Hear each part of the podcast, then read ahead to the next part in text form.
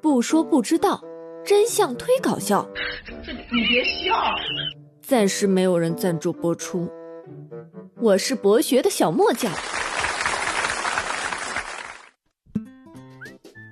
弹幕君，我实在是想不到今天说什么话题了。要不说说超人吧？超人有什么好说的呀？难道吐槽他的内裤吗？对啊，我是不学无术的弹幕君。弹幕课堂开！哎，停！弹幕君，你确定你不会误导听众？切，我已经做了大量的研究了，说不好你揍我。弹幕课堂开讲。超人 Superman 作为一名资深的超级英雄，被全世界的观众所熟知，但是同时又给我们留下了很多关于哲学的思考。比如，为什么他的内裤要穿在外面呢？哲学的思考。嗯嗯，这个嘛，经过我三天三夜不眠不休的看完所有超人电视、卡通、电影、漫画后，我发现。这个完全跟哲学没有关系，而根本就是科学和玄学。听起来好像有那么一点点靠谱。你继续说说。那是当然的。很多人开玩笑说，超人红裤衩外穿是因为本命年。但是根据本君的分析，超人是老外，不信我们的风水命理，所以这个理由不成立。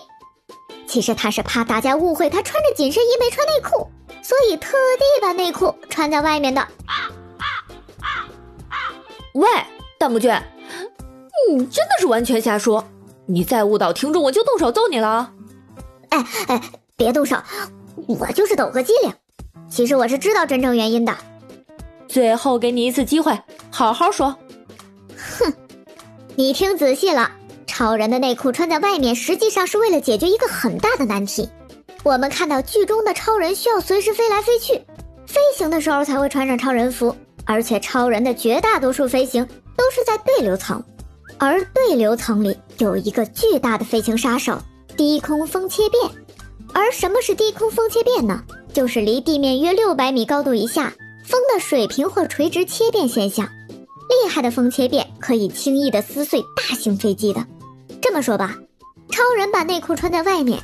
就是一个人工智能版的空速表，啊，当然了，蜘蛛侠以跳跃为主，所以不用。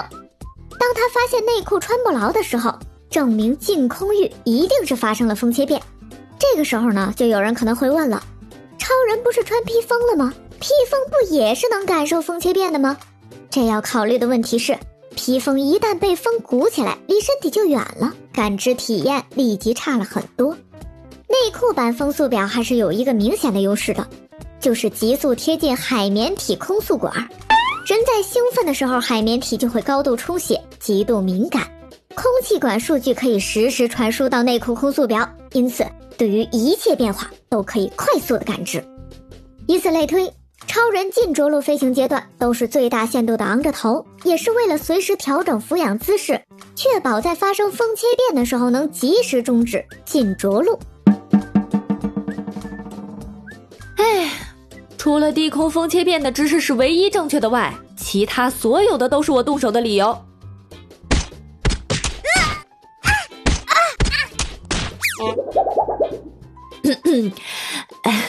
嗯，不好意思啊，各位听众，浪费了一点点时间收拾了弹幕君哦。那 到底是为什么？真相是。超人内裤外穿是当时人们的审美观、经济社会因素等各个方面综合而形成的。哪儿来这么多复杂的成因啊？时间被你浪费太多了，我就挑一个最重要的成因先说吧。众所周知，超人系列漫画诞生于上世纪的三四十年代，当时的美国正遭遇经济大萧条，于是出版方在漫画印刷上能省则省。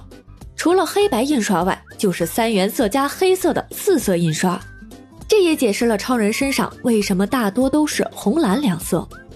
我们需要知道的是，四色印刷是难以用高亮和阴影来表现肌肉的，腰部和四肢的肌肉还可以用密集的线条来表现，但是肚脐以上和大腿以下的这个部分，就把当时画漫画的人简直就是难住了，在纠结这块到底要不要呃也画上肌肉呢？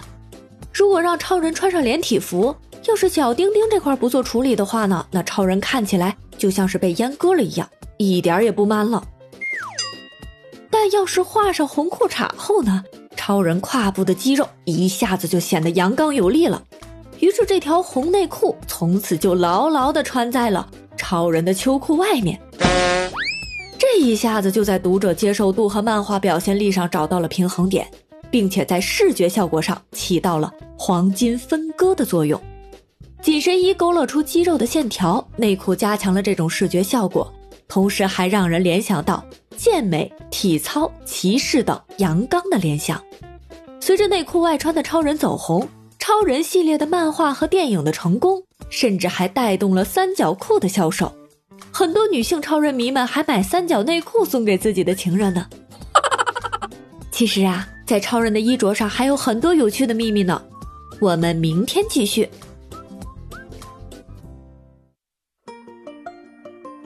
好消息，记住哦，从现在到五月二十号五二零当天截止。